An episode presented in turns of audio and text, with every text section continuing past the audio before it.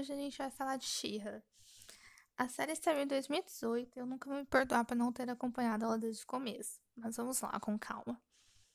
Eu sempre via uma ou outra pessoa comentando de She-Ra, mas nunca parei para pensar na série. Então, o que, que aconteceu que eu resolvi assistir? Muito simples. Me indicaram ela dizendo a única frase que me convence a largar tudo e, e dar uma chance para o que quer que seja. Tem sapatão. E foi assim que fui parar na Netflix dando play em She-Ra. Tá, mas o que é She-Ra? Antes de tudo, as almas mais idosas, assim como eu, devem se lembrar que já existiu uma animação chamada She-Ra. Eu não acompanhei quando ela foi lançada nos anos 80, começo dos anos 90, porque eu sou velha, mas nem tanto. Mas é um desenho que a minha mãe sempre estava falando, que passava na época dela, e coisa do tipo. Então, essa She-Ra que tem na Netflix é um reboot do original. Ou seja, a Noelle, que é criadora, pegou o conceito de She-Ra e saiu mudando mil e umas coisas. E amém que ela mudou. Na série original, a She-Ra basicamente surgiu como uma forma de popularizar o He-Man, sim, aquele cara loiro com cortes de cabelo esquisito usando saia, entre as meninas. Porque é claro que as meninas não podem gostar de um herói homem. Então a história, mesmo na série chamada She-Ra, ainda girava muito em torno do He-Man. Ele aparecia nela com frequência, existiam muitas similaridades, do tipo que as frases que eles dizem antes de transformação parecidas, os planetas onde eles estão têm nomes parecidos e coisas do tipo. A She-Ra basicamente era uma versão feminina do He-Man, inclusive ela é irmã dele. E nessa original também existiam as princesas, que são as personagens com poderes, como por exemplo controlar água, as plantas ou gelo, mas elas tinham papéis pequenos, algumas que chegaram a aparecer em três episódios ou menos. Diferente do que é na versão da Netflix, onde elas ganham mais destaque, até mesmo a partir do título, que completa She-Ra e as Princesas do Poder.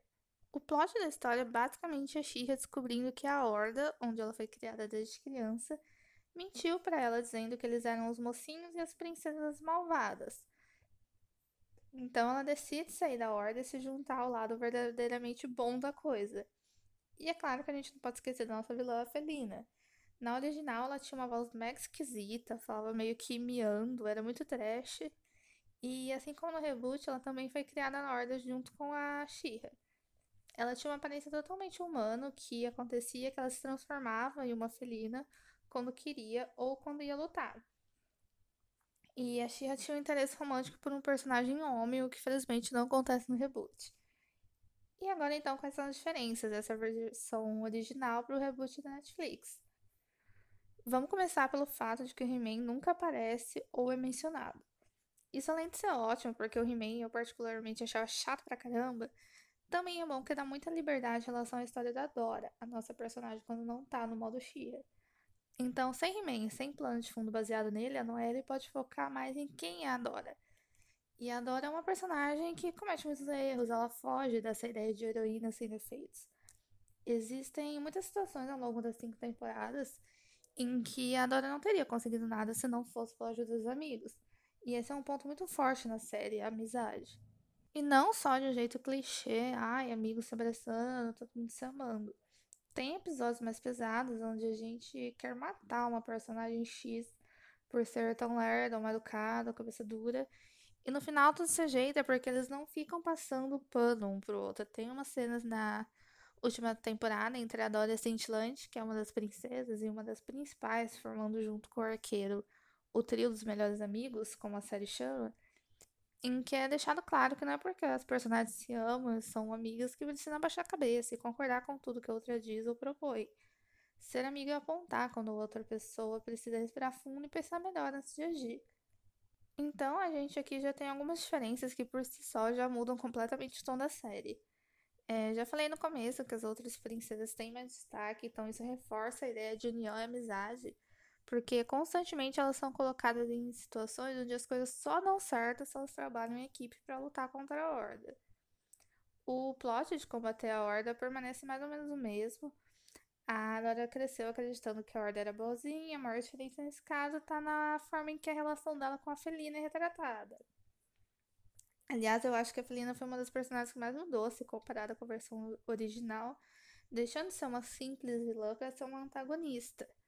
Logo nos primeiros episódios, a gente percebe que as duas são muito próximas desde crianças e que também a Dora é sempre a número um, escolhida para tudo, enquanto a filhinha é deixada de lado e carrega aquele peso de que ela nunca vai ser boa o suficiente, que afeta de certa forma a relação delas. Eu sou muito cadelinha da Felina, ela é uma das minhas personagens favoritas, totalmente incompreendida, coitada.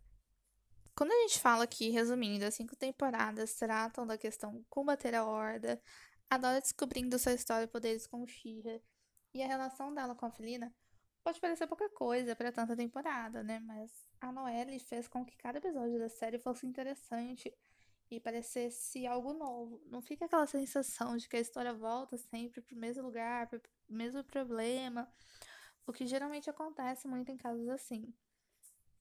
E por que a Xirra é a primeira indicação em tema do mês do orgulho? Porque eu já terminei tem mais de um mês, ainda tô obcecada pelos personagens, todo dia vendo fanart. Mas a brincadeira dessa parte, a Xirra começou tímida, sem anunciar que tinha personagens LGBTs. Você percebia um tom aqui, outro ali, ficava com a dúvida na cabeça. Mas conforme a história foi avançando, a coisa foi ficando totalmente escancarada. A gente tem duas princesas que são um casal maravilhoso.